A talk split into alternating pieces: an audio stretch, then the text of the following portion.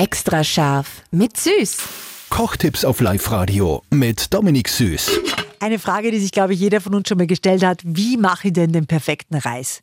Damit der nicht klebt, damit der nicht übergeht und damit der, also damit das richtige Maß an Wasser und, und Reis auch drinnen ist. Dominik, Kommt natürlich einmal darauf an, was will ich haben, gell? Will ich den Sushi-Reis haben, der was klebt, oder will ich ganz einen normalen ähm, Langkorn oder will ich Basmati haben.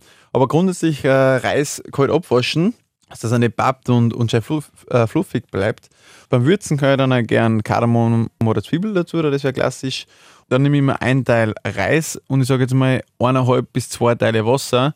Dann koche ich es da drin einfach. Das heißt, bis eigentlich das, das Wasser verkocht ist, das zieht dann in den Reis ein und ist dann pipi fein.